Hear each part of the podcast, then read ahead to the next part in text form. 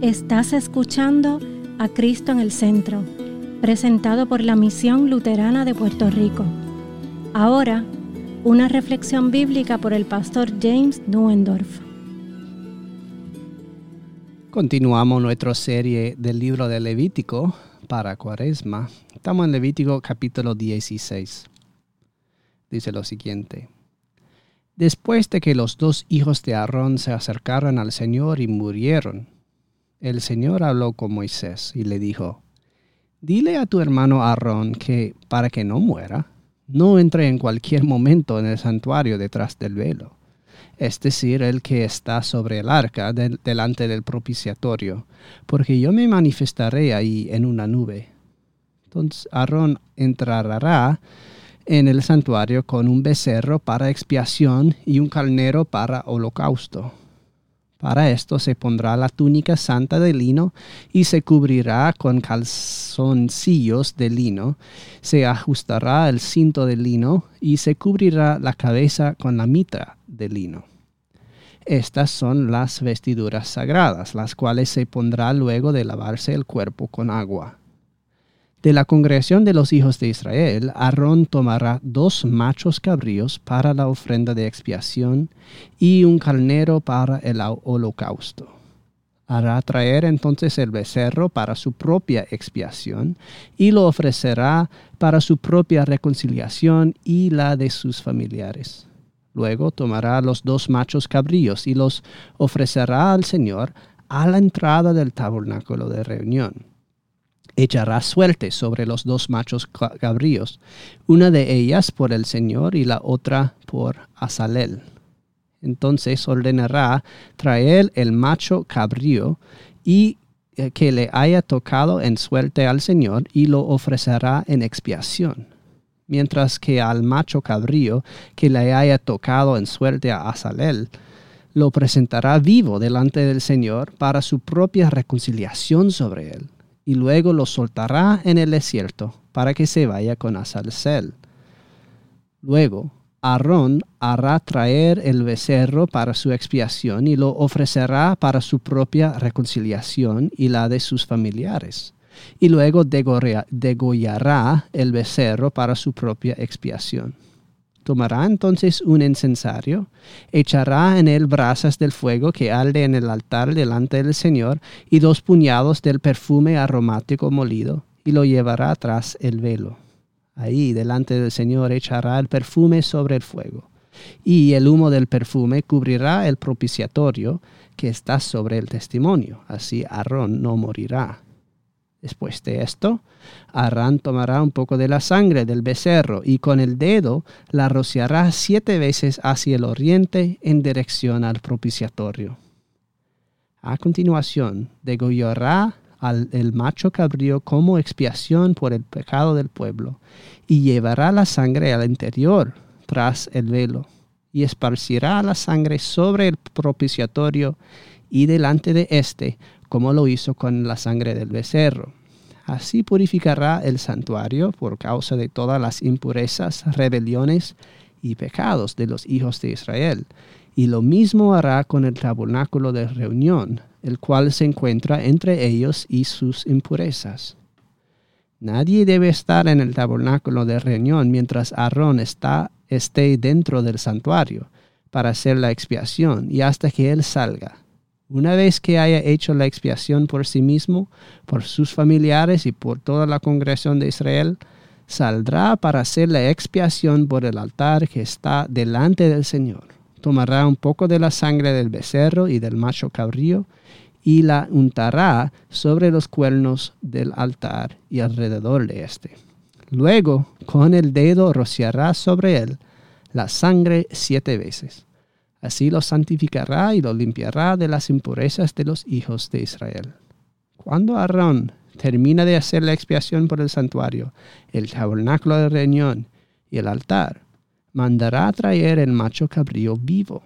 Pondrá las dos manos sobre la cabeza del animal y confesará sobre él todas las iniquidades, rebeliones y pecados de los hijos de Israel. Y luego los soltará en el desierto por medio de alguien destinado para ella, para ello. el macho cabrío será soltado en el desierto, llevando sobre sí a tierra inhabitada todas las iniquidades del pueblo.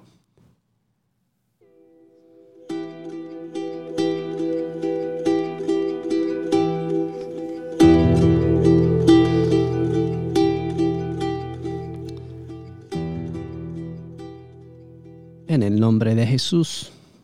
Amén. Todo el pueblo de Israel se reúne a la entrada de la tienda de la presencia de Dios. Una gran multitud que se empuja, se pone de puntillas. Los niños se suben a los hombres de sus padres para que todos puedan ver. El fuerte murmullo de las voces se apaga cuando sale el sumer sacerdote vestido con sus ropas sagradas de lino y después de haberse lavado con el agua del bol ritual.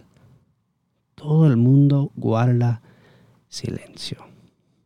De entre la gente se acercan dos chivos balando, cuyas voces resuenan en el desierto abierto.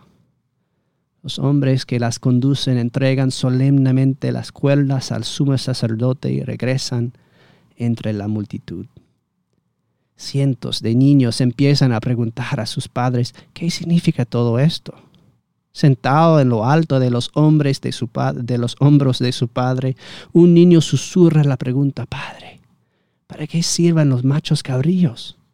Vivirán. Nos representan a nosotros, responde el Padre en voz baja. Nuestra culpa y pecaminosidad que nos separa de Dios está siendo puesta sobre otro en nuestro lugar. Pero padre, replica, replica el, el niño, ¿por qué hay dos? Uno vivirá y otro morirá.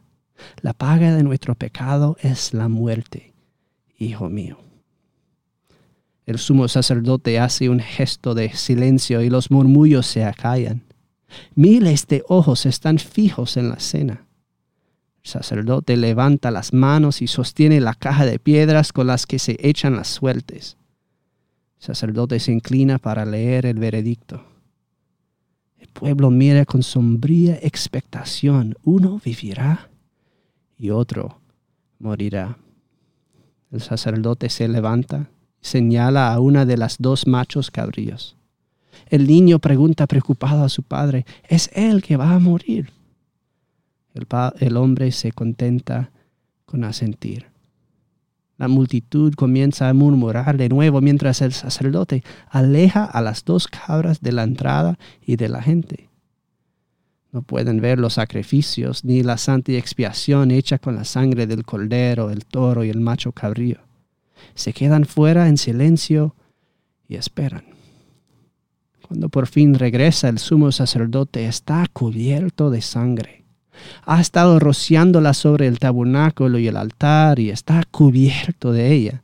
Lleva un macho cabrío vivo por la cuerda que lleva en la mano. Los niños, subidos a los hombros de sus padres, estiran el cuello para ver. El sacerdote se arrodilla de nuevo y comienza a hablar sobre la cabra. ¿Qué dice?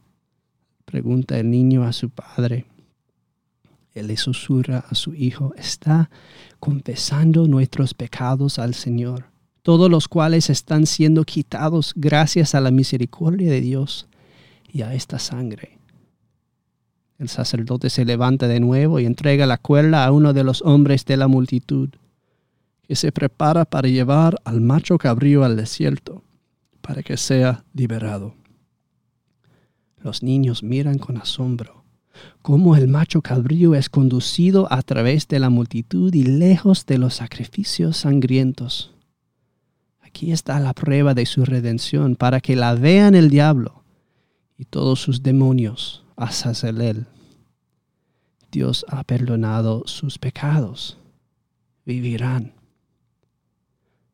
Otro niño pequeño es levantado sobre otro par de hombros entre otra multitud israelita, de pie ante sus principales sacerdotes y gobernantes. Contempla la escena con horror y asombro. Esa gente es tan agitada. Muchos parecen enfadados, Hay una gran confusión. Padre, ¿qué grita la gente? pregunta el muchacho. Mira, hijo, ¿ves a esos dos que están ahí de pie? Uno vivirá y saldrá libre y el otro morirá. El niño mira y los ve, dos hombres, ambos azotados, ensangrentados y encadenados. Los sacerdotes gritan algo y un hombre vestido con ropas reales se interpone entre ellos con cara de preocupación. El niño no puede oír las palabras, pero los sacerdotes parecen muy enfadados. Discutan con el hombre al mando. ¿Quiénes son esos dos hombres? pregunta el niño a su padre. Le responde, Barrabas, un rebelde terrorista, y Jesús de Nazaret, que es algún tipo de rabino de Galilea del que todo el mundo habla. El hombre responde, ¿qué ha hecho este Jesús para que le castiguen así? pregunta el niño. Pero antes de que su padre pueda responder, la multitud comienza a correar. Es como un trueno que retumba estridente y enloquecido por el sonido de miles de voces airadas. El hombre de la túnica parece realmente aterrorizado. Crucifíquelo, crucifíquelo, crucifíquelo. Uno debe vivir y otro debe morir.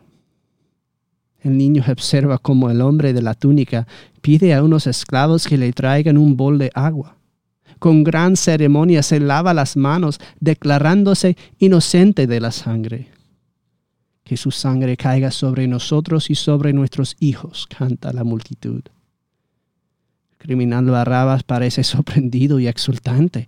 ¿Cómo puede ser él, él quien salga libre de vuelta al desierto y a las cuevas de donde salió? ¿Por qué pecados va a morir este Jesús? El niño mira al hombre Jesús permanece en silencio como un cordero que va a ser cortado. No, es más.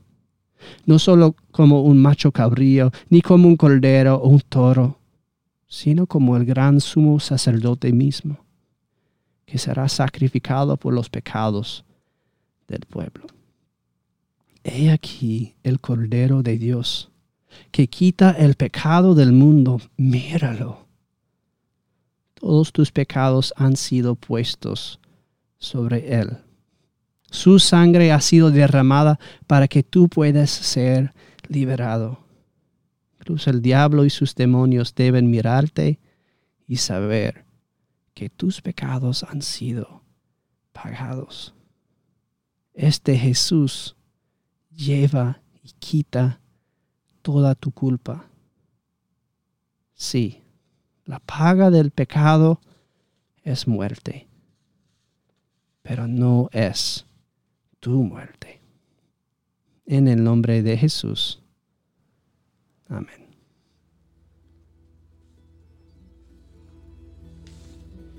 Esta ha sido una presentación de la Misión Luterana de Puerto Rico, a Ministry of the Lutheran Church, Missouri Synod. Para conocer más, visítanos en www.cristoenelcentro.com.